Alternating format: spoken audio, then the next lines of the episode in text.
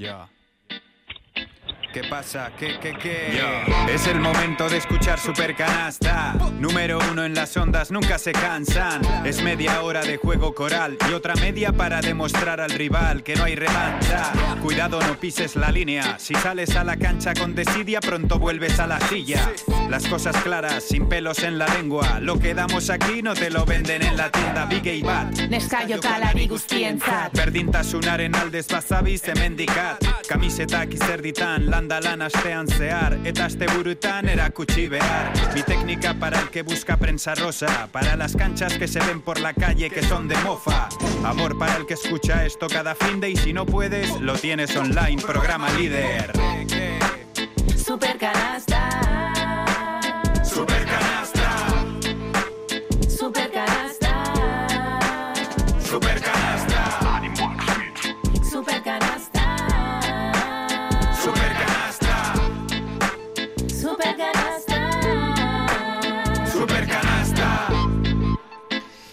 Pasan siete minutos de la una del mediodía en esta matinal de domingo bastante fresquita, ¿eh? 6 grados de temperatura ahora mismo en la zona sur de Vitoria-Gasteiz.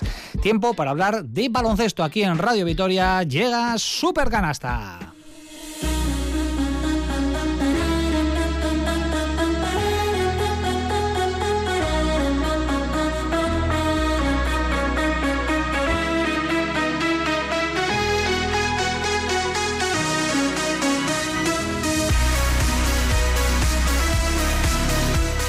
Eh, Guardión, ¿qué tal? Muy buenos días, bienvenidos, bienvenidas a Super Canasta Baloncesto en Radio Vitoria en este último domingo del mes de noviembre. Es día 26 en el que vamos a analizar, como siempre, todo lo que viene sucediendo alrededor del deporte de la canasta. Hoy, además, con nuestra versión extendida. ¿eh? Por ajustes de programación vamos a ir hasta más o menos pasadas las eh, dos y cuarto y en esa propina vamos a escuchar una interesante entrevista con Pierre Oriola, ¿eh? que esta tarde se va a enfrentar a Con el Baxi Manresa en otra cita clave, ¿eh? importante de verdad en esa pelea por la Copa, por cierto, con una entrada doble que también vamos a sortear en este programa, así que permanezcan atentos en los próximos minutos porque te explicaremos cómo optar a ese fabuloso premio. En una semana que esperemos que cambie un poquito la cara esta tarde, ¿eh? porque de momento solo ha dejado derrotas para nuestros equipos. El eh, viernes, Basconia, que rompió su racha de cuatro victorias seguidas en Euroliga, cayendo in extremis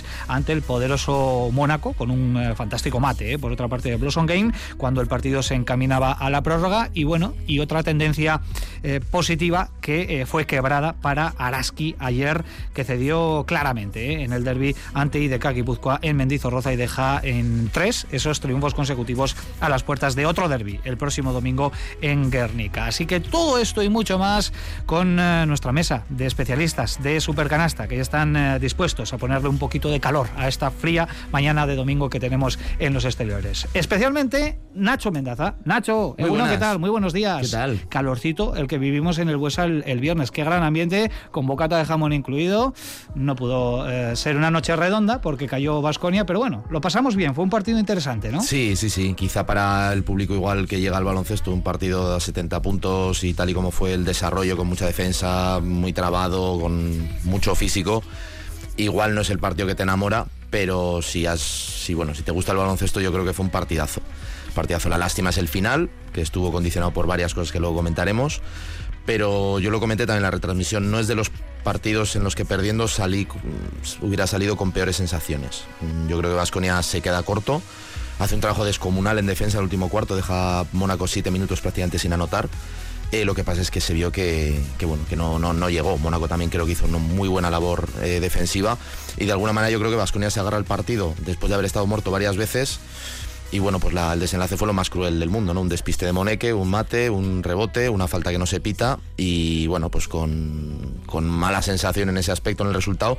Pero yo creo que el equipo ha encontrado su identidad y yo creo que eso es lo más importante. Y, y esa identidad, le- vamos, yo creo que le funciona. Pues me voy a quedar con ese gran titular. Vasconia ya tiene su identidad, algo que yo creo que ya estaba fuera de toda duda desde la llegada de, de Dusko Ivanovic con victorias y también con derrotas, pero derrotas de otra manera, ¿eh? en eh, relación o a diferencia ¿no? de lo que veníamos eh, eh, viendo en eh, esta segunda temporada de la mano de Joan Peñarroya. También calorcito con Olga Jiménez. Egunon, ¿qué tal? Muy buenos días. Hola, Richie, buenas. Este Vasconia tiene identidad ya, es oficial, es el gran titular titular después de lo que hemos visto también el eh, pasado viernes contra Mónaco? Sí, podríamos decir que sí, pero entendíamos que eso iba a ocurrir, ¿no? Eh, con un entrenador que conoce perfectamente el club, al que conocemos perfectamente, que sabe y tiene el secreto pues para introducir ese veneno de su baloncesto y su carácter y en ese aspecto creo que los jugadores, la mayoría de ellos lo, lo han entendido y sí, en pista se, se nota, es una pena que el resultado de del viernes pues no, no, ayudará a sumar no esa tendencia positiva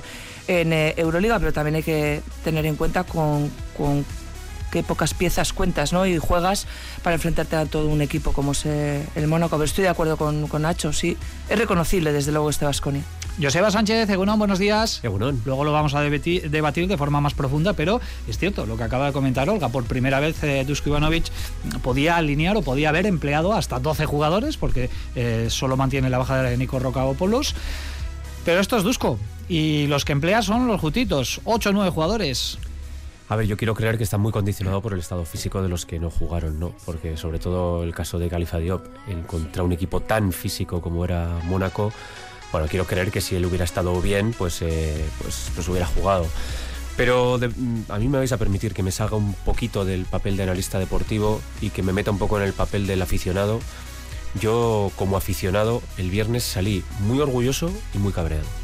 Salí muy orgulloso del equipo porque creo que el equipo, eh, de verdad, eh, o sea, perder, hay muchas formas de perder, ¿no? Pero perder así es perder poco es, es, casi ganar, ¿no? Yo creo que como aficionado con, con el triple de Howard todos estábamos ya, vamos, eh, colmados de, de, ese partido. Fue un partidazo, estoy con Nacho, fue un auténtico partidazo de baloncesto. Muy enfadado con los árbitros, muy enfadado con los árbitros. Escenificados en esa última falta que no se pita Cody, pero los últimos cinco minutos son un despropósito uh -huh. arbitral. Y yo creo que ya se van repitiendo ciertas veces y bueno, pues yo creo que no perdimos por los árbitros, ¿eh? que nadie me, me malinterprete pero ya no pido que te ayuden a ganar, pero que sean justos. Tampoco pedimos tanto. ¿eh? Bueno, pues varias acciones eh, de ese trío arbitral encabezado por el alemán Robert Lottermoser, eh, Lottermoser que han sido muy, muy discutidas eh, por los aficionados y por todos los que vimos ese partido. No sé si piensa lo mismo Sergio Vega, según ¿no? ¿Qué tal? Muy buenos Hola, días. Muy buenas. Estamos de acuerdo en que Vasconia no pierde por los árbitros, pero sí que hay algunas acciones ahí bastante discutibles, ¿no? De, de sí, alguna un poco marciana, ¿no? Incluso la antideportiva de Mike James que se les olvidó pitar y luego la pitaron y cosas un poco raras. Yo realmente salí bueno, pues un poco con rabia ¿no? de perder este partido, pero cuantos más minutos pasaban, más consciente era de que Vasconia juega sin un base de referencia, porque no tiene un base top. Eh, sí, Jalifa Diop y Nico Marion, porque están, pero están de cuerpo presente, pero no juegan. Eh, y otro es Ander Rayeste, que tampoco tiene un papel muy relevante, y estás jugando ante un mega transatlántico. Un equipo, eh, Gladir te lo contó a ti, ¿no? Que el objetivo no es entrar en playoff. El objetivo es quedar casi cuarto, cabeza de serie, estar en la Final Four intentar ganar. Hiciste muy buen trabajo defendiendo a Leo Cobo, James tuvo un momento mágico y aguantaste el tirón, Alfa Diallo, que me parece un escándalo el jugador, eh, también tiene un momento acertado, y llegas a la última bola, y se despista Moneque que es lo bueno que tiene Moneke y lo malo que tiene Moneke, ¿no? Que a veces eh, yo creo que el exceso de emociones le, pueden y, bueno, pues comete ese error. Es que tiene mucho mérito. Es que, sinceramente, ves las plantillas están por encima tuyo y tal y como están, incluso con los jugadores reales, ya no hablo de que te falte de efectivos, los que tienes, es que compara a Mike James y Leo con Cody Miller, Maquita y Chioza. Sin que sientas una ofensa, me refiero. Estamos hablando de superjugadores contra un Vasconia que hace todo lo posible y pone el contexto ideal para poder ganar. Pues pierdes. El del Olympiacos lo podía haber perdido perfectamente. Bueno, es lo que hay. Bueno, pues vamos a ver si Dusko Ivanovic va sumando más piezas a su rotación con lo que tiene y con lo que no tiene, ¿eh? porque el propio Dusko, y también lo vamos a debatir aquí, comentó en la previa del partido contra Mónaco que el club sigue en el mercado buscando esa pieza o piezas o no sé de qué manera lo que le falta ahora mismo al equipo, pero lo dejó muy claro el técnico montenegrino. Venga, que tenemos que poner también nuestro concurso en marcha en el WhatsApp en el 656-787180 en juego una entrada doble para la cita del Buesa de esta tarde a las 5, ese Basconia Manresa. Y como siempre, esperando las respuestas a una pregunta que os vamos a trasladar, aprovechando este partido entre Basconia y Manresa, vamos a recordar aquella primera final de la Liga CB que los vitorianos disputaron en su historia precisamente ante el conjunto catalán. ¿eh? Fue en 1998, han pasado poquito más de 25 años y la pregunta que lanzamos es la siguiente. ¿Quién era el entrenador de Basconia en aquel equipo que rozó su primer título de liga ante el TDK Manresa que entrenaba Luis Casimiro, quien dirigía a Basconia en aquella primera final de la historia eh, de liga eh, para el Basconia. Mensajes al WhatsApp 656-787180 y alrededor de las dos más o menos resolvemos nuestro concurso y asignaremos nuestro premio. Con Norberto Rodríguez en la realización técnica, mi nombre es Ricardo Guerra, vamos ya con la tertulia dedicada a Basconia después de lo que fue el pasado viernes eh, el final de una buena racha en Euroliga en un partido que tuvo absolutamente de todo ante el Mónaco de Sasa Obradovic.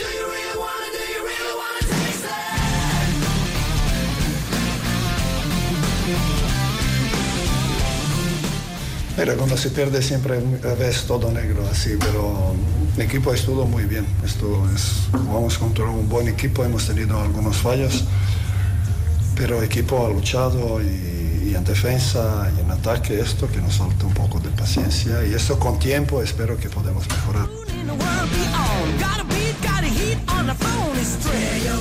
Bueno, pues este era parte del análisis de Dusko Ivanovic después de caer ante el eh, Mónaco con esa acción in extremis eh, de Jaron eh, Blossom Game que definió un partido disputadísimo en el West Arena que pudo caer de cualquier lado y que nos mostró un Vasconia nuevamente de mucho carácter para saber volver a un partido que lo tenía ciertamente complicado en recta final, pero que, insistimos, supo igualar para rozar esa prórroga con la puntita de los dedos ante un conjunto muy poderoso, lo decía Sergio Vegas, como es el Monegasco, un equipo que quiere dar un pasito más, ya estuvo en la Final Four eh, en Kaunas la pasada temporada y bueno, pues quiere ir un poquito más allá ¿eh? y poder optar eh, al título que sería el primero, sin duda, para el conjunto del Principado. Así que, compañeros, impresiones de lo que vivimos el pasado viernes, ya hemos hecho una pequeña introducción en los saludos, pero en resumidas cuentas fue el final de una buena racha y un poco un jarro de agua fría, ¿no? Sergio, con ese mate de, mate de Blossom Game, porque es cierto que a Vasconia se le puso muy complicado con esa desventaja de 11 puntos en recta final, pero supo regresar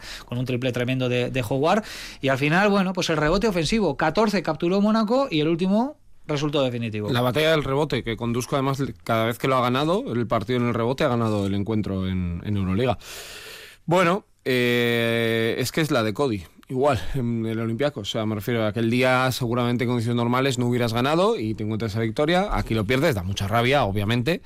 Pero bueno, es lo que, lo que tiene esta competición que es tan, tan exigente. Yo hubiera firmado el balance que tiene ahora mismo Asconia, tiene ahora que intentar arreglar en un partido fuera esta derrota con Mónaco, pero creo que a mí el otro día que no estuve en la retransmisión me permitió ver el partido un poco como con dos pasos por detrás, ¿no? o por un poco más de perspectiva y viéndolo, es que yo veía objetivamente digo, eh, es que esto tiene un mérito de verdad extraordinario extraordinario. Jalifa Diop es un jugador que, ya lo vimos contra el Real Madrid, que yo creo es el día de gran muestra ¿no? de lo que puede Jalifa Diop, es un jugador que te colocaría en ese nivel físico. No lo tienes, no está, eh, desconocemos, ¿no? Está ya preparado para jugar, me refiero de haciendo rueda de calentamiento, pero no juega. Nico Manion, que se supone que es, no, no se supone, yo creo que es el, base que más talento tiene de los tres que tiene actualmente en la plantilla, tampoco puede jugar, por lo que sea, lo desconozco. Te sigue faltando un exterior más, que es un jugador que te daría mucho tiro exterior. Costello en este tipo de partidos sufre más por un cuestión, yo creo, que este tipo de jugadores muy físicos le generan problemas. Atas bien a un jugador muy concreto porque a Mayes no hay quien lo pare. O sea, el tercer cuarto de Mayes, los primeros cinco minutos son para aplaudir y quitarse el sombrero, es un escándalo. Y aún así, yendo 11 abajo, un equipo normal se hubiera dejado y llegas a la última bola, con un jugador castigado por faltas desde el segundo cuarto con la tercera. No es condescendencia, pero ¿qué más quieres pedirle a este equipo? O sea, este es mi, mi resumen, ¿no? Que ¿qué más le puedes pedir con lo que tiene? O sea, si, si tenemos un plato para hacer lentejas, no me puedes pedir una merluza al horno. O sea, son lentejas, están muy buenas, pero son lentejas. Y Ore Vasconia hace todo lo posible para que la comida esté muy buena. ¿Que no te da? ¿Te falta el punto de sal? es que es tantos detalles tan perfectos. Da rabia, ¿eh? Yo estoy de acuerdo con lo de los árbitros, yo hay cosas que no entendí. Eh, pero es que realmente yo quiero poner en valor a este Vasconia ahora cuando ha perdido. Y estoy de acuerdo con lo que has dicho, que supongo lo hablaremos luego, que no vale mirar las victorias para decir no me faltan jugadores. Te faltan jugadores. Te falta un jugador por fuera. Pero ya más allá de Jalifa Diop y Manion, ¿eh? lo dijo Dusko al inicio y lo dijo creo que el propio Félix en unas comparecencias de prensa, es que hace falta un exterior más, es que estamos viendo el potencial que tiene. Terry Tarpeya jugó un europeo y un mundial y no ha jugado ni un minuto. Cornelí está para agitar la toalla. O sea, fijaos qué jugadores tienen. Tú no puedes competir contra eso. O por lo menos de tú a tú. Luego te cuesta, ¿no? Poder llegar. Y yo me de verdad que me fui triste por un lado por la rabia de perder, pero satisfecho de decir, ostras, es que más, ¿qué más pueden hacer estos jugadores? Sí, además eso es partido sí, partido también, porque es el... el- efectivamente, no es un día solo. hoy estamos hablando de Mónaco, pero si nos vemos en la plantilla del Panathinaikos, si vemos la plantilla del Madrid, del Barcelona, del, del Valencia, que es el siguiente, creo. Bueno, pues es lo que, es lo que hay, ¿no? Eh, claro, estamos hablando de los árbitros, fue una clave importante. Hay tres claves que también explican un poco lo que ha dicho Sergio, ¿no? El- llega el momento de la verdad y hay una mala decisión de Cody que tira un triple a destiempo, hay un balón perdido de Howard en un saque de banda que se lo regala al contrario y son, y son dos puntos y sobre todo en esa última jugada hay alguien que no cierra el rebote. Eh, yo, de verdad, eh, me gustaría igual Claro, qué fácil es ahora criticar a, a Moneco por, por no cerrar ese rebote. Yo creo que todos, cuando se levanta Mike James, en nuestra cabeza, y cuando digo todos, no solo los, los árbitros, yo también creía que era el último tiro. O sea, o entraba o nos íbamos a la prórroga. Y creo que eso se transmitió también a la- al campo y los jugadores se quedaron mirando ese tiro de Mike James sin pensar en el ¿Sabes rebote. qué le pasó a Moneque? Creo. No sé si a algunos os pasa, a mí me suele pasar. Que cuando verbalizas algo que tienes muchas ganas de hacer, cuando llega el día de hacer ese día que te toca hacer, no lo haces bien. No es- yo le vi.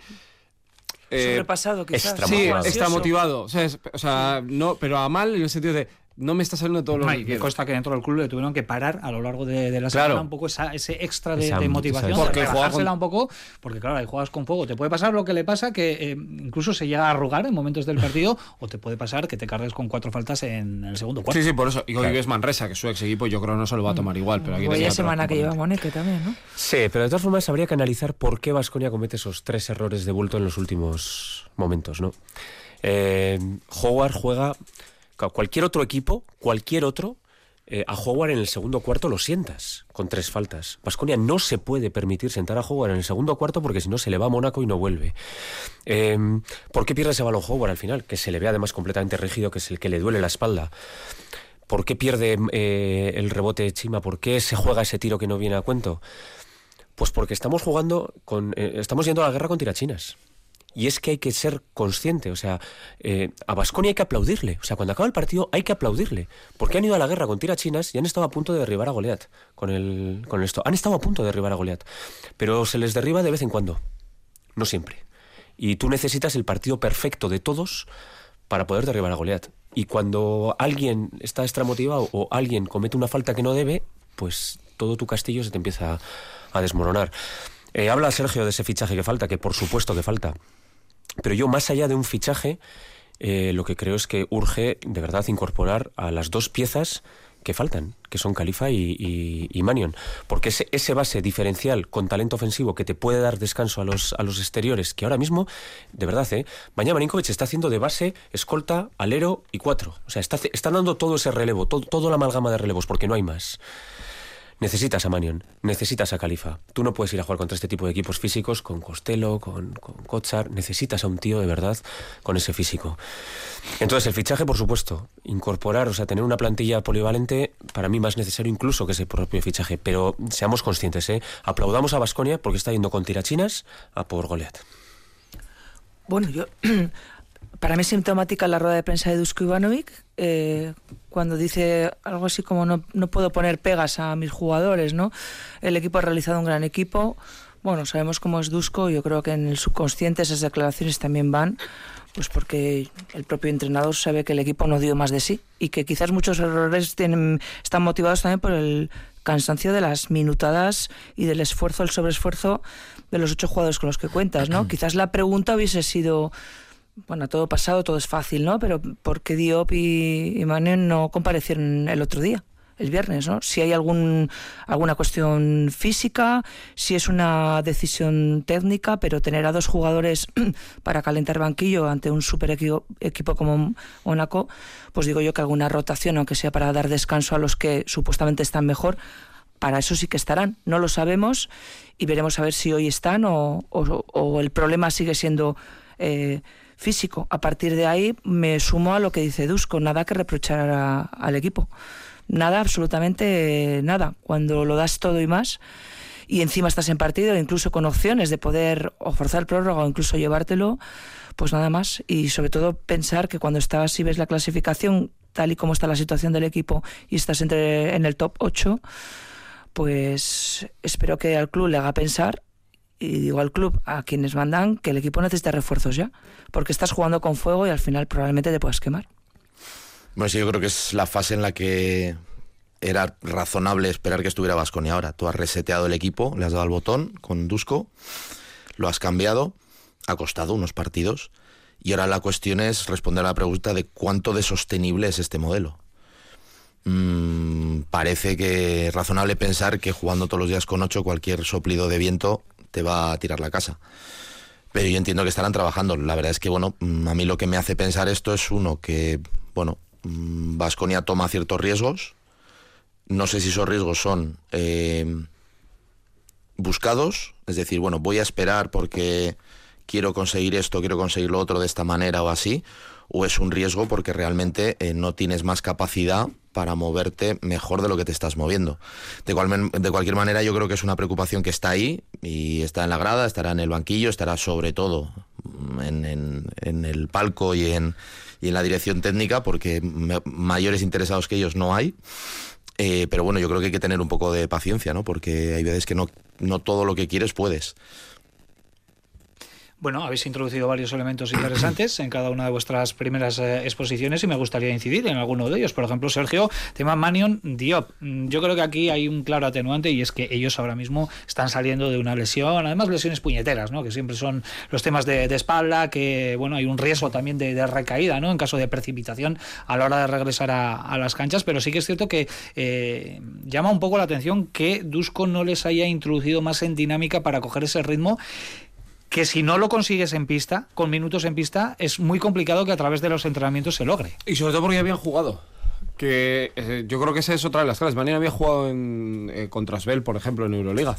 Eh, Jalifa ya tuvo esa participación más circunstancial, pero a mí eso es lo que me sorprendió. Mm, no por otra cosa. Entonces, como no soy médico, no puedo opinar de cómo están o cuál es el proceso que ha decidido el club con ello. Pero es que indudablemente estamos hablando de dos jugadores que han sido dos apuestas tuyas en verano muy fuertes y que necesita especialmente Jalifa Diop, que ante este tipo de equipos, pues es que además ya lo vimos. Eh, con Stephenino, que no dio, el, no dio el nivel, pues tenía merma dentro. Este año, pues exactamente igual, porque Kochar tiene ese mismo problema y Costello, entre rivales muy físicos, le cuesta más. Punto. No es más ni, mejor ni peor. Y entonces te vendría bien. Y lo de Nico Manion, pues sí que es algo muy raro porque. Eh, ya había jugado más. Yo me esperaba que tuviera algún minuto, sobre todo cuando hizo la tercera Howard. Pero yo estoy con Joseba. Es que Howard no te lo puedes quitar. Es que Howard ahora mismo, Moneke, Tadas, eh, son jugadores que eh, son básicos para esta, para esta plantilla. La cuestión es cuándo van a tener minutos. Hoy los van a tener, pero van a ser 5 o van a ser 20. Claro, hoy te estás jugando la copa, ¿eh? Sí, luego, hablaremos de ese partido. Claro, porque eh, todos nos buscamos un siempre te vas a buscar un buen motivo para que ese partido sea el más importante. Sergio, vamos a jugar los cuatro, ¿eh? a ser aquí entrenadores. Mm, si tuvieras la opción de mm. hacer un fichaje, que parece que es lo que está buscando Vasconia, ¿dónde meteríamos? ¿En qué posición meteríamos ese fichaje? Porque estábamos hablando del tema del alero, pero es que Nico Rocabópulos está muy cerquita ya de reaparecer. Le queda una semana y media, más o menos, para regresar. También necesitará un periodo ¿no? para ponerse al mismo ritmo que sus compañeros. Pero ¿dónde creéis que necesitaría Vasconia ese fichaje que parece que el club está buscando y que Dusko Ivanovic también reivindica en, sala de prensa. Yo, el mejor posible, sí, a priori pondría casi un 2, pero me da igual que pueda jugar de uno o que pueda jugar de tres. Es el mejor posible por fuera. O sea, un, tipo que, si me pides una característica, que solucione cosas. O sea, que no todo dependa de que Howard tenga un día brillante. Si es un exterior pequeñito, vale. Si es un exterior un poco más grande, como Banja, me refiero, que es un poco autosuficiente, bien. Pero solución, ya, o sea, tiene, no puedes traer una apuesta. Chioza ya ha pasado una serie de partidos, es un jugador correcto, pero no es un solucionador de problemas. Yo creo que es un solucionador de problemas. Yo creo que hay que reconocer los errores. Yo creo que se trae a Chris Chiosa por, porque llega Dusko, no hay base y hace falta, encima no está lesionado y hace falta un base. Creo que Chioza no es la solución y sinceramente creo que ahora mismo tenemos tres bases suplentes y ninguno titular. Y tres bases suplentes no, no, no son un base titular. Yo creo que Vasconia necesita un base titular. Olga, ¿dónde pondrías tú una nueva pieza en el roster de Vasconia? Yo un alero. Es que no se van a ventilar a ninguno de los tres bases que hay ahora mismo. A no ser que haya un juego un poco extraño, ¿no? No, no, porque el club también ha dicho que no se van a producir cesiones. Por lo pues menos era, era la idea hace unas semanas. Pues un alero. ¿Y Nacho dónde colocaría? Esa, es que esa pieza que puede encajar un puzzle. Sí, pero yo estoy con Joseba. Yo creo que Vasconia podría dar un paso hacia adelante y un salto cualitativo si tuviera un base titular, a nivel de Euroliga me refiero. Pero claro, estoy también con lo que dice Olga. Dices, vas a sacar alguno de los tres, parece difícil. Entonces, igual de donde tienes ahora, dices, mm, yo donde creo que menos recursos tiene ahora mismo es en la posición de alero. Aunque vuelva el jugador griego, ¿eh? Mm, no, ojalá me equivoque, pero yo creo que si entra va a entrar muy lento. Y yo creo que ahí sí que hace falta Y algo. estaba lento. Eh, Y se está buscando precisamente en el mercado energía, se está buscando rebote también en esa posición de, de alero, pero el mercado da lo que da y Vasconia también tiene lo que tiene de margen de salarial para poder hacer hueco a un posible decimocuarto pasajero, que sería algo histórico, ¿eh? Eh, 14 piezas eh, utilizables ¿no? por, por un entrenador, yo creo que no lo hemos visto nunca en Vasconia, así que veremos si se acaba produciendo. Em, vamos a hacer un pequeño balance también de cómo va la temporada para Vasconia, porque justo llevamos 20 partidos, 10 de Euroliga, 10 de ACB y curiosamente con el mismo balance en las dos competiciones, 5 victorias y 5 derrotas. Así que eh, ni frío ni calor ahora mismo. Bueno, ¿cómo catalogáis ahora mismo el momento que vive Vasconia? que ha llovido mucho, que parece que poco a poco se está arreglando, también es cierto. ¿eh? Bueno, yo creo que en Euroliga no se le puede pedir mucho más, sobre todo porque salvo un momento con esta semana en casa de Zalgiris y Bayer muy complicada. Y en Liga CB mejorable. Mejorable. O sea, yo veo a Murcia, veo a Unicaja, veo a Valencia, a Madrid y Barça, y yo creo que Vasconia tiene que estar en ese, lado del cuadro. No sufriendo. Porque hoy, eh, luego hablaremos de Manresa, es un muy buen equipo, a priori deberías, deberías ganar, pero tú te has metido en un jaleo perdiendo partidos que igual no te tocaba perder. Eh, yo diría que es ese, Euroliga como me pasó el año pasado, poco que reprochar, más allá de cosas muy puntuales, pero fuera de casa, o sea, fuera de casa en ACB, perdón, para mí no está al nivel que yo esperaba. Pues yo fíjate, yo en Euroliga coincido con, con Sergio, este 5-5, mmm, bueno, eh, casi diría que es eh, positivo, que es positivo. Ojalá fuera un 6-4, ¿no? Que, que, serían esas seis victorias de partido, el mismo número de victorias que partidos jugados en casa, ojalá. Estamos en un 5-5, bueno, se puede recuperar en cualquier momento. Yo en, en Euroliga creo que, que, dentro del, del, notable alto. Y en Liga CB me gustaría, o sea, entiendo, entiendo la crítica, pero eh, es que de verdad, tenemos una plantilla tan corta, hemos tenido este año problemas de lesiones, con una plantilla tan corta y tan justa de, talento, me cuesta creer que, es decir, lo del año pasado de Joan fue excepcional. También se dio por, por circunstancias de que no de que no había lesiones. Pero unas, en una situación con lesiones, con una plantilla tan corta, en una liga CB tan competitiva, bueno, Vasconia está ahí para meterse a la copa. Yo desde luego no le suspendo ni muchísimo menos. Creo que me parece algo hasta lógico. Ojalá estuviéramos mejor, ¿eh? pero hasta lógico. Yo también Euroliga creo que el equipo está dando más de lo que quizás pueda nada que reprochar, pero sí que creo que reprochen a CB. Yo creo que estoy eh, con Sergio, el equipo tiene la obligación de meterse en Copa y sin eh, pasar apuros y sin perder con equipos que supuestamente también eh, tú eres mejor que, que, ellos, ¿no? O sea que quizás menos menospreciar la CB, menos eh, pasar apuros para no meterse en Copa y si no te metes en Copa es el primer fracaso de la temporada. Para mí la CB... Yeah. Mm, eso no es una nota, pero. No, pero se ha entendido. Yo creo que se ha entendido perfectamente. ¿eh? Este, este año no, estás no, así como muy, muy breve, ¿no? Muy patón, muy técnico. Es que no tiene que añadir más. Yo creo sí. que. Ña, es buenísimo. Ña, y ya está. Ojo, cuidado, ña. Eso es. Esos son un poco mis aportaciones esta, esta temporada, mis contribuciones al mundo de, de la comunicación. Y en Euroliga yo creo que, que el equipo hay que aplaudirle el, el, trabajo que está haciendo. Mm, yo vuelvo un poco a lo que decía al principio. Para mí el equipo se ha reseteado, le han dado al botón, se ha reseteado. Me cuesta mucho poner nota porque al final, bueno, estás evaluando, eh, bueno, dos, ha habido dos pilotos en, en esta carrera, ¿no? Y evaluar la carrera en general me, me cuesta un poquito. Pero yo creo que, bueno, haciendo ese ejercicio de resumen, en ACB, pues ya lo he dicho, ñe. y en Euroliga yo creo que el equipo... Uf, bueno, igual, ¿no? Bueno, en, en Euroliga. yo tengo aquí la clasificación. Vasconia ahora mismo es octavo. ¿eh? Está en, no vamos a decir en top 8 porque este año ni el séptimo ni el octavo. Bueno, pero en play-in. El, el, pero tiene, ahora mismo eh, se la jugaría en la primera eliminatoria de play-in con el eh, séptimo. Con no, el séptimo, ¿no? Con el séptimo. Y sí, luego sería en caso de perder. Queda muchísimo. Que en caso de perder tendría una segunda bala, ¿no? Eh, ya explicaremos más adelante cuando se vaya acercando el momento esto de, del play-in porque es una de las grandes novedades en la, en la competición y hay que explicarlo muy bien. Pero Vasconia con ese balance 5-5 ahora mismo es octavo. Es cierto que habiendo ganado a, a Mónaco se hubiese colocado en la quinta posición junto con Panathinaikos eh, y Olympiacos, pero todo no se puede pedir. Además, llevaba cuatro victorias seguidas desde la llegada de Dusko Ivanovic y en algún momento tenía que llegar esa, esa derrota. Bueno, aprovechando, ¿cómo, ¿con qué os quedáis de esta jornada número 10 que nos ha dejado un poquito de todo con un Real Madrid que suma y sigue? ¿eh? No ha perdido ni un solo partido, con el estreno del nuevo pabellón de, Asbel, que es eh, precioso, me cuentan ¿eh? nuestros insiders por ahí por Francia, con doble prórroga además en un partidazo que se llevó el Bayern de Múnich de, de Pablo Lasso. Y luego el tema de la Virtus de Bolonia, que claro, miras la clasificación, ves aquí tercero a la Virtus de Luca Banqui y de Toko Sengelia con un balance de siete victorias y tres derrotas y dices, ojo que en Bolonia este año van muy en serio, ¿eh? Con Ojo, el proyecto. Ojo, cuidado, ¿eh? Sí, yo te, yo te diría la. Primero la igualdad.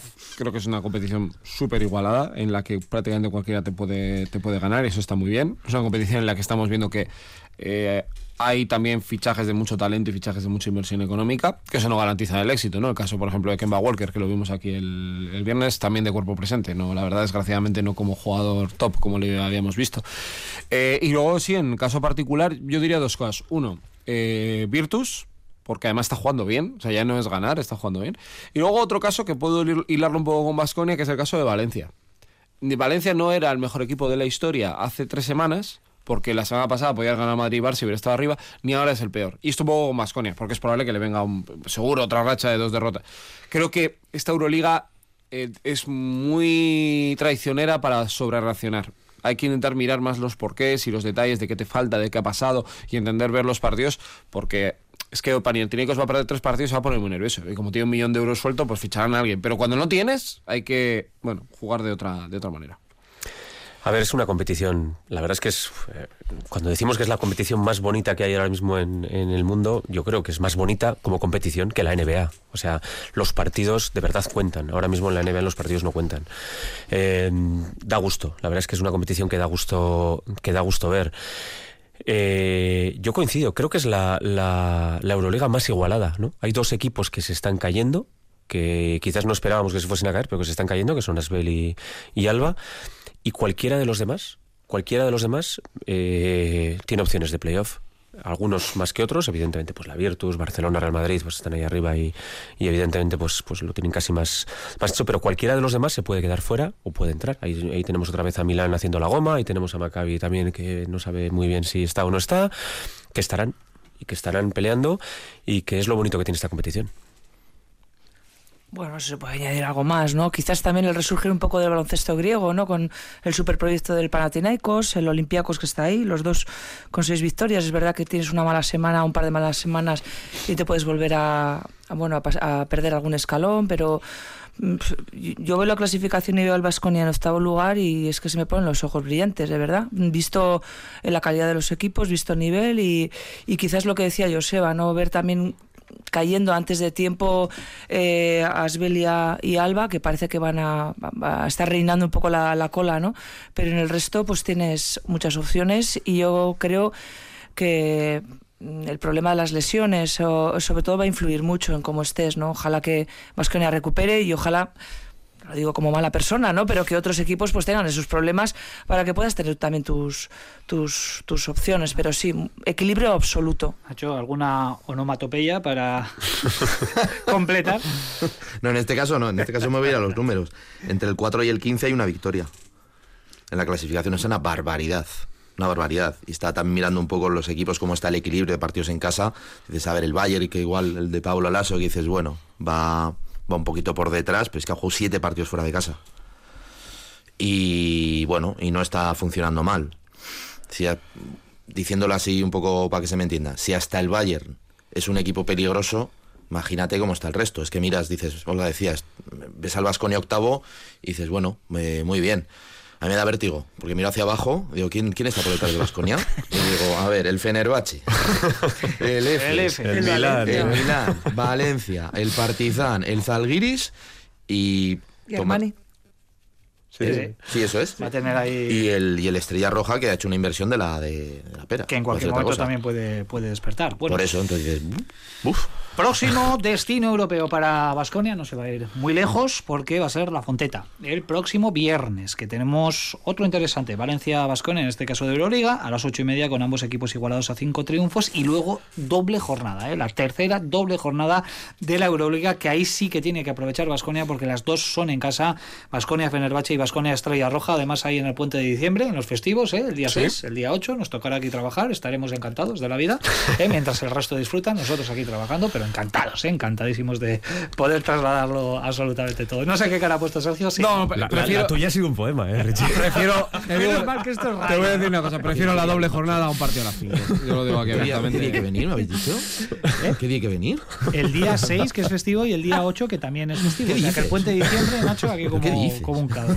Bueno, pues la gente puede estar de vacaciones, pero Radio Victoria se escucha online también, ¿eh? a través de todas nuestras apps y, y nuestra página web, así que no hay excusa. Y nos para- pueden mandar comida de apoyo. También, también hay. Un sí, globo, sí. cualquier cosa de estas, ¿no? Que... No sé, lo que quieran. Venga, nos quedan 20 minutos para alcanzar las 2 de la tarde. Recordamos que hoy tenemos nuestra versión extendida, que nos vamos a ir un poquito más, entre otras cosas, para hablar de lo que tenemos esta tarde en el Buesa Arena, ese partido frente a Manresa. Pedro Oriola nos está esperando ya. En recta final escucharemos a uno de los fichajes de este verano del conjunto del eh, Vallés, pero ahora lo que hacemos es ponernos el traje de la Liga ACB, porque ya tenemos en pleno desarrollo la jornada número 11. Nueva cita en el Bues Arena con la visita del siempre competitivo equipo dirigido por Pedro Martínez. Basconia Manresa con Ricardo Guerra. Este domingo desde las 4 y media de la tarde, Basket ACB. Radio Vitoria. Compartimos lo que somos.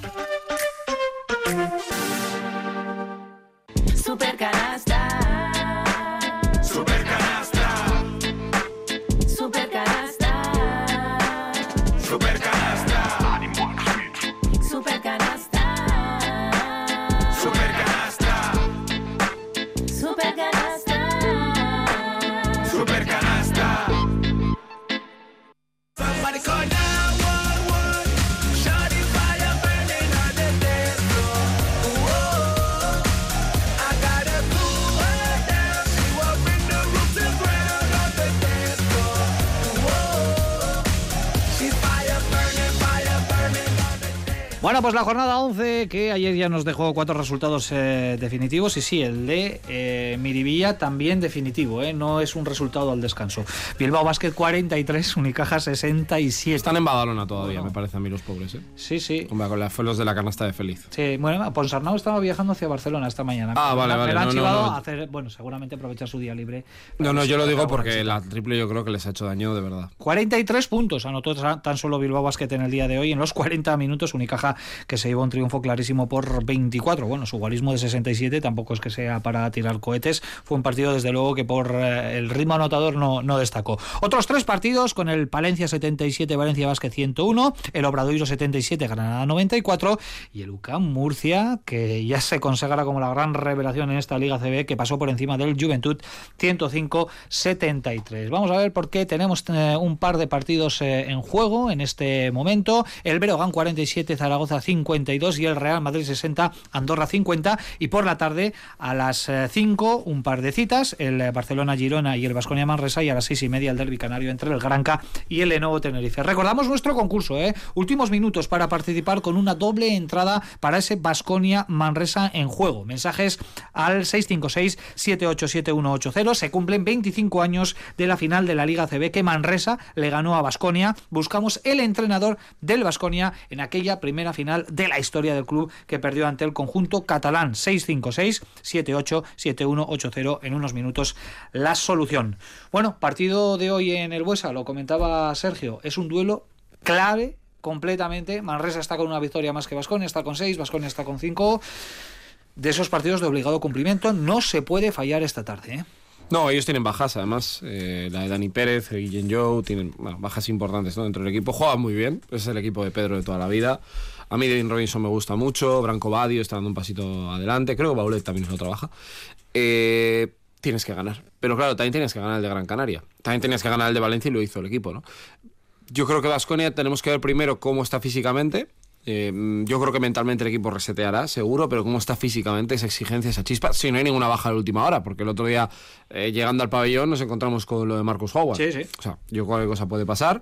eh, y a partir de aquí, bueno, si sacas este partido, pues tienes un final de calendario exigente, pero ya vas a tener más opciones. Si hoy pierdes, bueno, pues se complica la cosa. Yo espero que Vasconia gane, porque aunque sea una buena plantilla Manresa, hace un temporadón, bueno, pues yo creo que ahora mismo hay varios escalones de diferencia, sobre todo en aspecto físico, eh, que creo que es algo clave.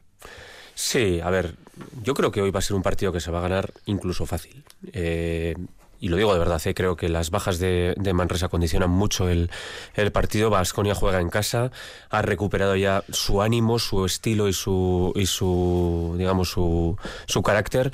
Y yo creo que vamos a ver un partido, eh, bueno, ojalá, ojalá acierte, ¿eh? pero creo que vamos a ver un partido con rotación, con donde van a jugar eh, esos jugadores que hemos eh, mencionado antes que no han jugado y que necesitan minutos y que creo que, que se sacará sin apuros.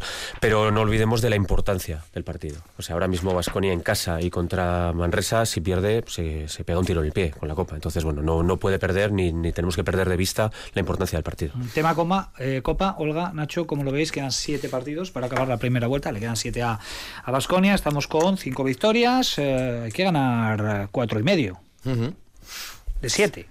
Yo creo que si no hay cambio de algún tipo, Vasco lo tiene complicado para ir a la Copa. Ahora hacemos nosotros una onomatopeya. Vaya silencio eh, sepulcral aquí. Claro, eh, tiene que visitar el Palau Blaugrana y tiene que venir también el Real Madrid. El último día, ¿no? Y tiene que venir también Tenerife. Vamos, el calendario no es nada cómodo. Solventó ya una especie de match ball el otro Sí, día, sí, porque si llega a perder contra Valencia Basket, la cosa se hubiese complicado. Y Badalona mucho. la semana que viene, ¿eh? Y Badalona la Y semana ahí que es viene. el que pierda. se queda fuera. despedirse de la Copa, Olga, sí. tú eres tan, vamos a decir, pesimista como, no, como no, pero sí que es cierto que hoy el partido es un partido llave y yo no voy a menospreciar a, a Manresa porque está por delante de ti. Tiene una victoria más, creo que han ganado dos de sus cinco desplazamientos. Eh, Pedro Martínez supongo que tendrá sus cuentas pendientes y le apetecerá ganar en el, en el Bues Arena y además es un equipo confeccionado un poco a su estilo, ¿no? A pesar de las bajas, también Vasconia las tiene, o no, porque no lo sabemos y no sabemos cuál es la rotación con la que va a contar Dusko Ivanovic. De lo que no me cabe la menor duda es que los jugadores saben que hoy tienen un partido donde se juegan muchísimas opciones de estar en la Copa y es un torneo eh, que entiendo que el club ansía y que creo que entiende, entienden que tienen que estar. Pero claro, hacerlo y si además eh, pierdes esas opciones o muchas de ellas en tu feudo, pues generas muchas dudas, ¿no? O sea que para mí es un partido importantísimo de alto nivel y de alta exigencia y que creo que el- los jugadores se tienen que remangar con todo y Dusko además lo sabe. Bueno, también. pues va a ser un partido bonito porque además el equipo de Pedro Martínez, ya sabemos cómo son, los equipos de Pedro Martínez jugando rápido, jugando muchas eh, posesiones y además, bueno, pues con un Blanco Badio que parece que está explotando, con David Robinson que está también a su mejor nivel, en definitiva tiene armas, eh, pese a las bajas el equipo del Vallés para hacer daño en el día de hoy, así que hay que extremar todas las precauciones. Tenemos eh, 13 minutos para alcanzar las 2 de la tarde, seguimos avanzando en este super canasta versión extendida en este último domingo del mes de noviembre. Nuestro siguiente contenido nos lo trae Nacho Mendaza con sus asuntos internos.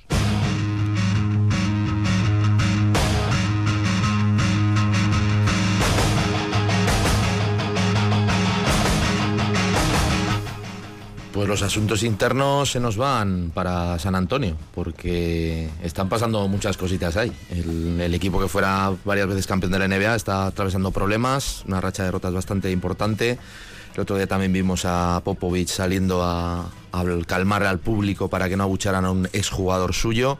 Bueno, va la cosa un poco rara, Eh, pero también un síntoma de que está todo yo creo que un poco cogido algunas veces con alfileres es el, problema que ha tenido Wembayama con su camiseta que el otro día en el partido contra los, Golden State Warriors, bueno, tuvo que jugar los dos primeros cuartos con una, con una camiseta que en vez de poner Wembayama, más o menos pronunciado, eh, ponía Wembayana, ¿vale? Se cambiaron, cambiaron una N por una M y bueno, luego se dieron cuenta y le, pu- le pusieron una camiseta como Dios manda. Wembayama creo que no lo sentó muy bien. Eh, pero ahora un poco la, la vuelta de tuerca a todo esto es esa camiseta con ese error tipográfico, a ver cuánto dinero va a poder valer porque la que utilizó para el debut en la NBA, del que dicen que pues, es el mejor jugador de bla bla bla, eh, pues tengo por aquí la cifra, 762 mil dólares en una subasta es lo que pagaron por esa camiseta con la que debutó en la NBA Wembayama. Así que la de. Wembayana. Llamarle Wemby, cuando tengáis Wemby, duda. ya está. Wemby. Bueno, pues a ver cuánto vale la de la, de la. N. ¿Cuánto llega a valer la de la N? Oye, se suele decir, ¿no? Cuando hay algún defecto en los billetes, ¿eh? a la hora de imprimirlos y así, que esos cuestan una pasta. Sí. O sea que igual en este caso Sí. pasa algo muy parecido. Sí, además sí, yo como soy muy de coleccionar, Sí. eh, billetes, digo, me gusta, me gusta. Pero de los que valen, no de Sí, los sí. que tienen falta. Además les ¿eh? pongo nombre, Eso los es. billetes. Cuando doy uno le, le despido, pero digo, "Oye, nos volveremos a ver. Bueno, pues esa anécdota que nos trae nuevamente Nacho Mendaza en Supercanasta con sus asuntos internos. eh, así que nada, seguimos adelante. También hay que hablar de Araski, que ayer mm, quebró también su racha positiva. Al igual que Vasconia, llevaba tres victorias eh, seguidas en la competición doméstica y ayer en el primer derby vasco de la temporada cayó a manos del IDK Guipúzcoa. Super canasta.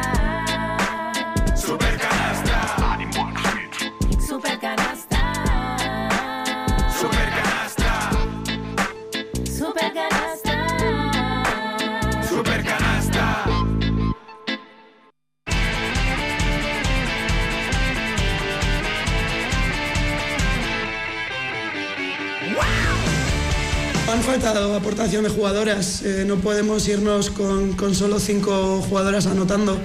Eh, tenemos una plantilla de ocho jugadoras y si tres no están, pues al final vas muy corto.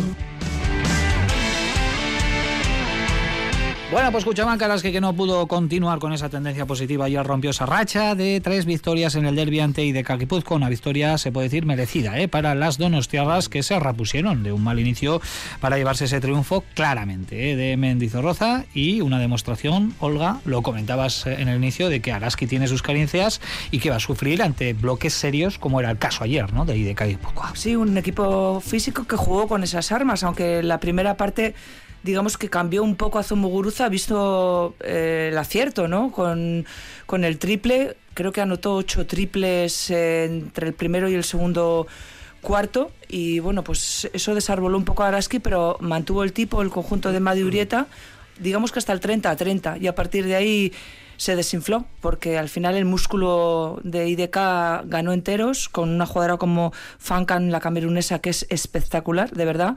Un poco además es el equipo y ese perfil de jugadoras que siempre quiere tener a Zumuguruza en sus equipos. Fankan que viene a tomar el relevo de lo que ha sido de importante Koulibaly en las últimas temporadas.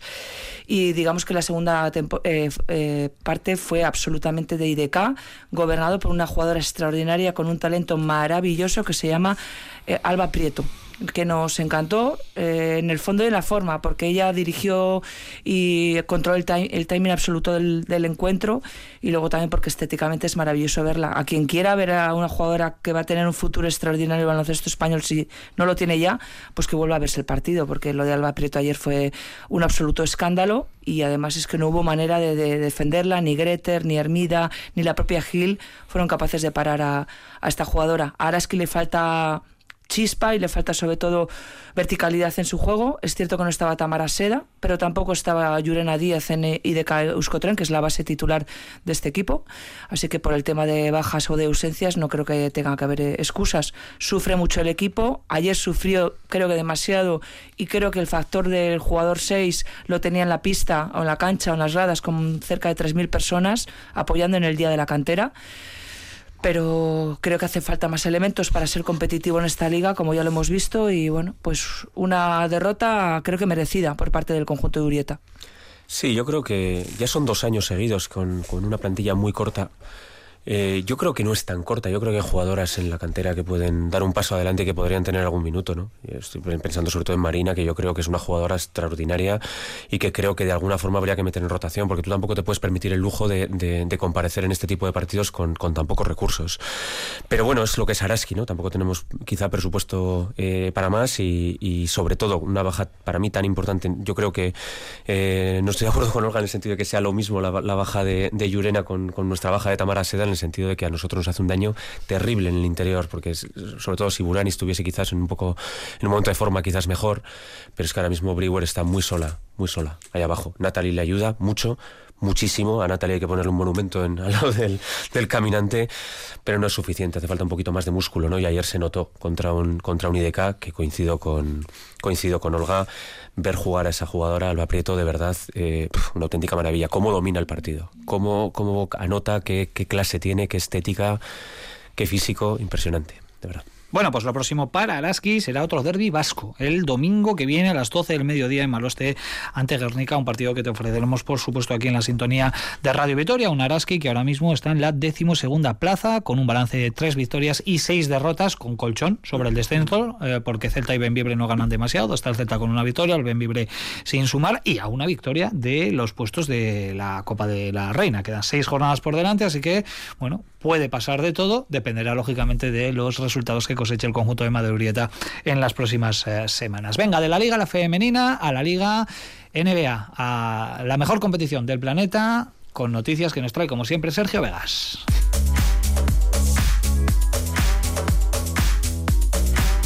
Bueno, hay unas cuantas cosas que contar. En primer lugar, cómo está la clasificación, donde Boston Celtics en el este y Oklahoma y Minnesota en el oeste, pues la están liderando ahora mismo, con 12 victorias para Boston, 11 para Oklahoma y Minnesota. De la Copa, este torneo ¿no? especial que, que ha organizado la NBA, equipos como eh, Denver y Dallas ya están eliminados. Así que bueno, eh, iremos poco a poco conociendo y dando más información al respecto.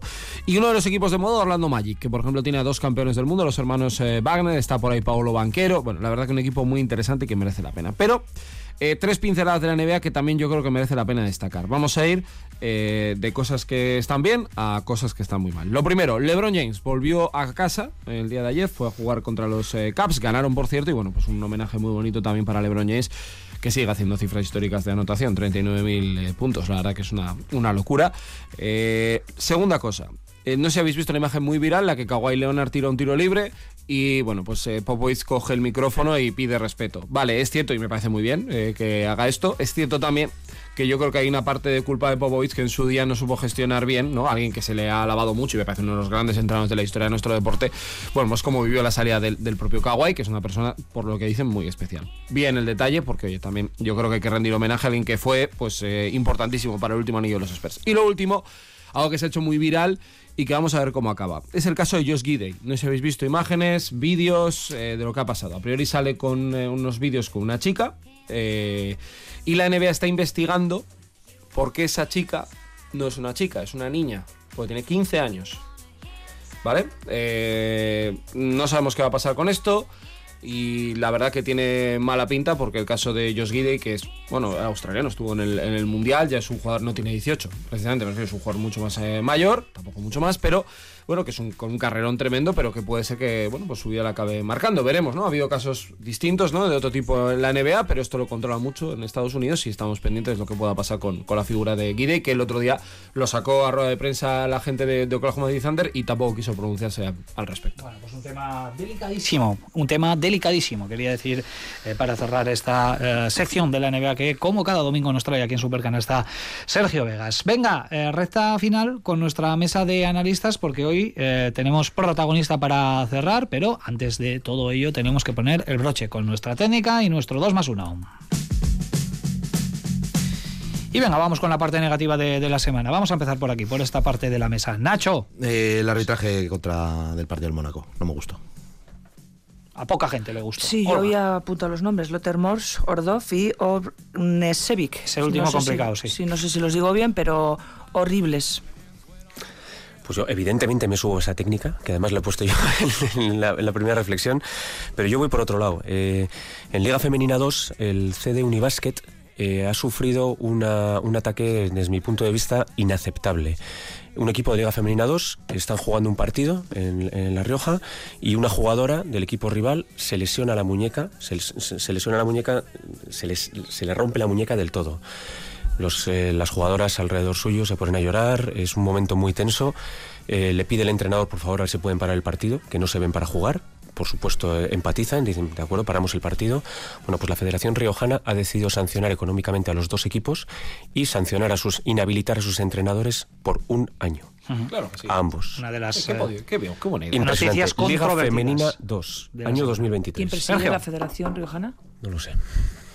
Pues yo al caso de Guidey lo traslado a muchos más, ¿no? Yo creo que al final un eh, deportista de élite eh, tiene que ser deportista dentro y fuera y tiene que entender que son figuras muy importantes. Y estamos viendo la semana pasada el caso de Miles Bridges también, con algo todavía eh, que esto ya estaba comprobado y juzgado grave, y lo del caso de Josh exactamente igual. Y a veces nos reímos que el curso que dan a los rookies en la NBA, que jiji jaja, enséñame a poner un preservativo y qué tengo que hacer con el dinero, pero es que igual hay que seguir dando más veces este curso. Venga, Sergio, tú mismo, el 2 más 1. Pues eh, lo- yo creo que lo voy a compartir con Nacho, porque en este rato que hemos hecho el supercanasta ha vuelto Carlos Alocén. Creo que son 22 meses de lesión.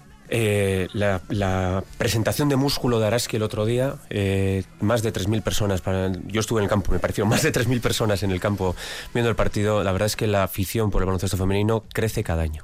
Yo también me sumo al ambiente familiar y a, a cómo se siembra y hay que ir recogiendo, pero lo de ayer también muy bonito en Mendy.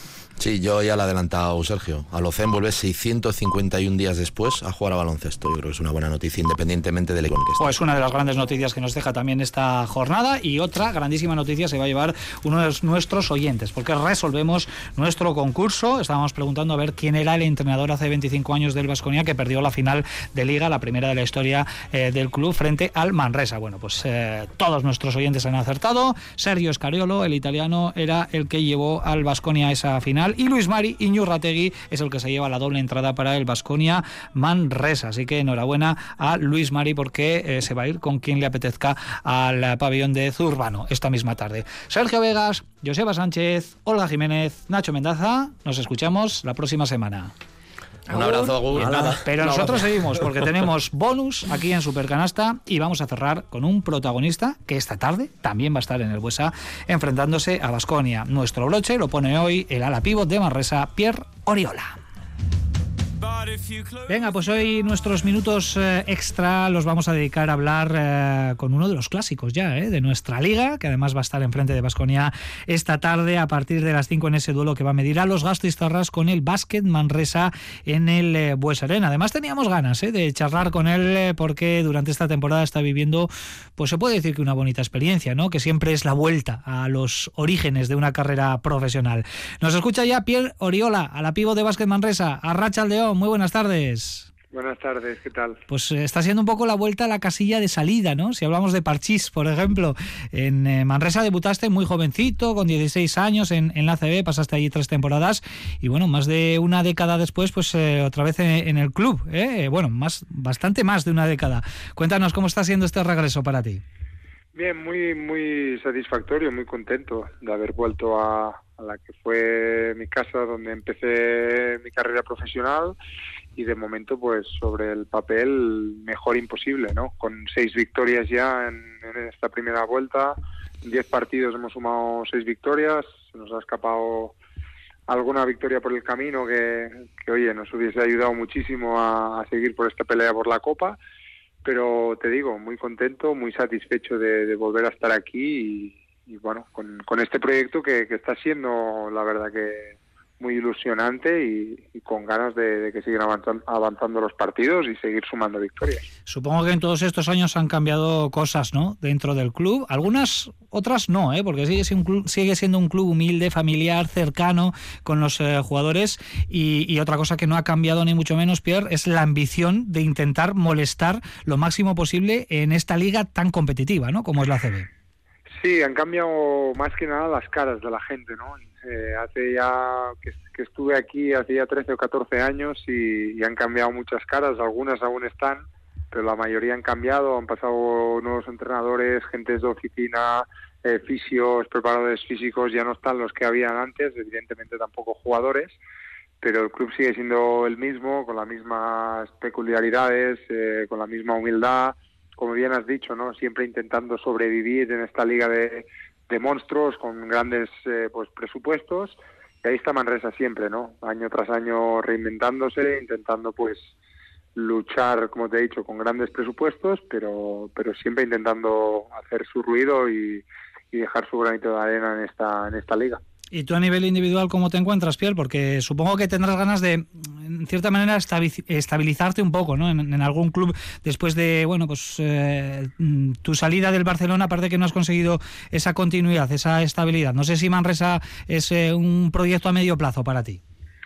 Sí, me, lo, me lo planteo así, me lo planteo como esta temporada para volver a coger eh, confianza, volver a coger ritmo físicamente, me estoy encontrando muy bien, pese a algún contratiempo eh, muscular eh, debido pues a la inactividad durante tanto tiempo, ¿no? El, el haber pues terminado la temporada pasada muy temprano en mayo, el no volver a estar pues en dinámica con un equipo hasta octubre prácticamente, el haber estado entrenando por mi cuenta no es lo mismo que llegar a un, ya un proyecto que ha hecho una pretemporada, que ya lleva pues un bagaje y un rodaje muy importante, pues bueno, estas cosas cuestan adaptarse, ¿no? Otra vez a los entrenamientos, a la dinámica de partidos, viajes, pero estoy muy contento porque desde el primer día creo que me han ayudado muchísimo, me están ayudando a encontrarme cómodo dentro de la pista, los compañeros también me lo ponen muy fácil pero pero sí me, me, planteo un poco como te digo esta temporada para, para volver a estar bien para volver a estar en un proyecto pues en este sentido ambicioso como es el de Manresa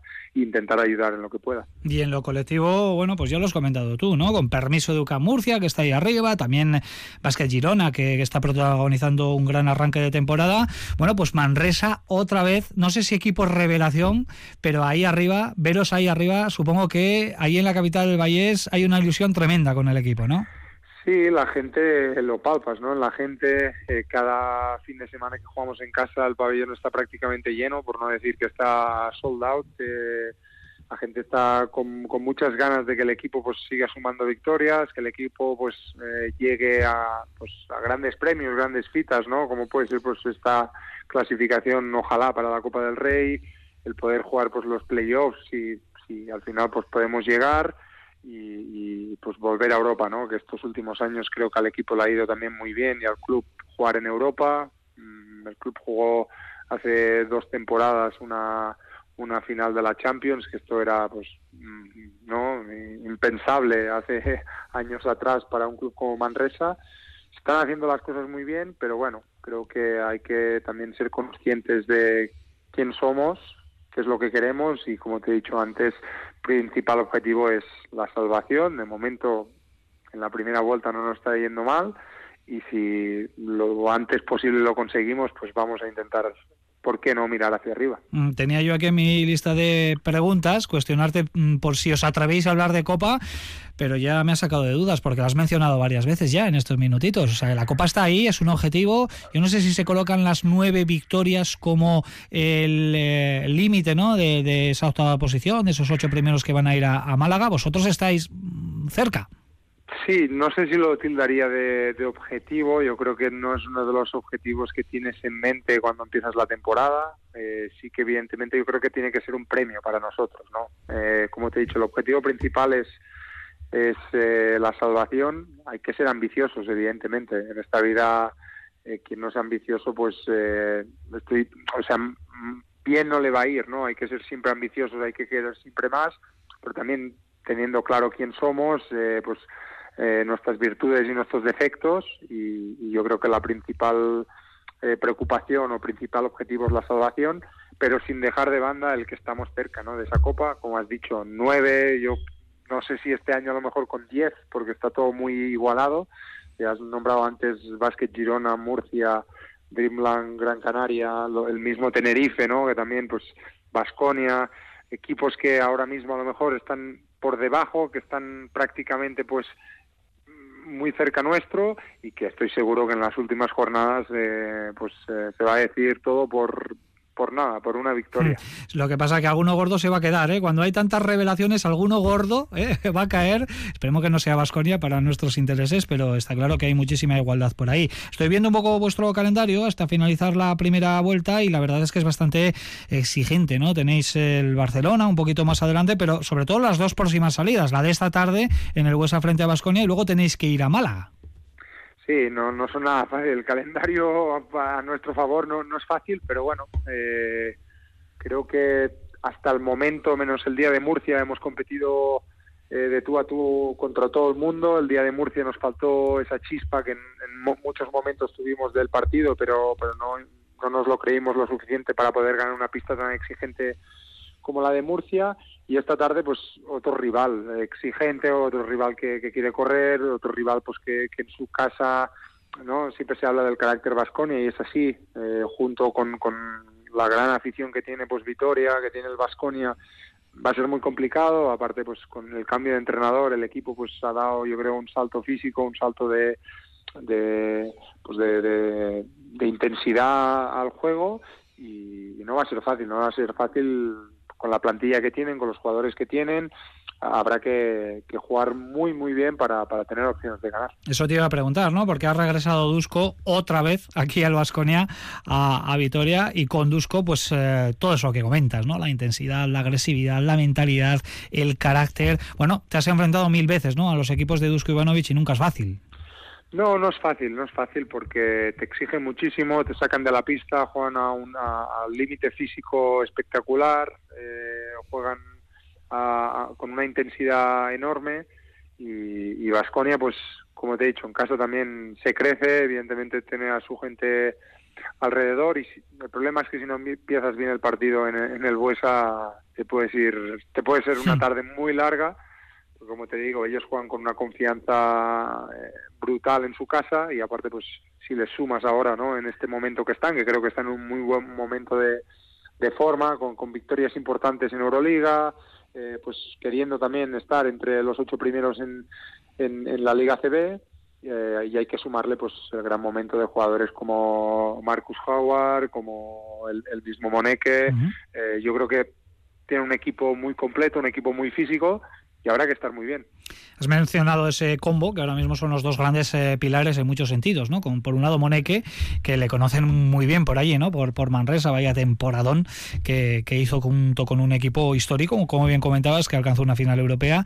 Eh, pero luego está Marcus Howard, ¿no? Que es ese jugador eh, diferente y por el que se paga una entrada, ¿no? Por ver baloncesto. Claro, el rival también lo tiene que sufrir, en este caso vosotros, igual esta tarde.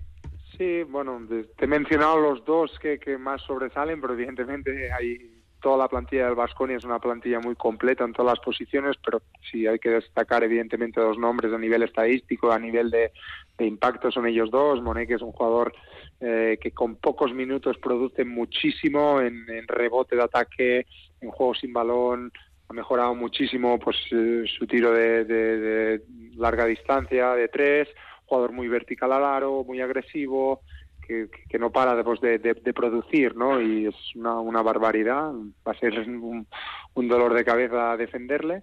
Y después tienes al otro, a Marcus Howard, ¿no? En el momento que, que el equipo lo necesite, pues esa dinamita, ¿no? Ese jugador eh, clutch player, ¿no? Ese microondas que, que tantas veces pues sale al rescate del equipo. Pero, pero bueno, habrá que defender pues atadas, habrá que defender a, a, los dos pivots, Kochar, eh, Costello, tienen, tienen muchos nombres a los que, a los que defender y habrá que estar atentos a ellos. Bueno, pues se presenta un partido la mar de interesante en unas poquitas horas, ¿eh? que, va a arrancar a las 5 en el Huesa con eh, dos equipos que aspiran a ese primer gran objetivo. Sería un premio para Manresa, objetivo claro para Vasconia, que es estar eh, en el mes de febrero en la cita copera en, en Málaga. Que a nadie se lo olvide, ¿eh? Oriola aquí, tenemos dos ligas, tenemos cuatro copas en competiciones de club, tenemos un europeo y un mundial con la selección española, tenemos a un grande del baloncesto español y sin duda ha sido un placer tenerte en estos últimos minutitos de Supercanasta aquí en eh, Radio Vitoria en este domingo. Ha sido un gran placer, Pierre. Que vaya muy bien. Muchas gracias. Un abrazo.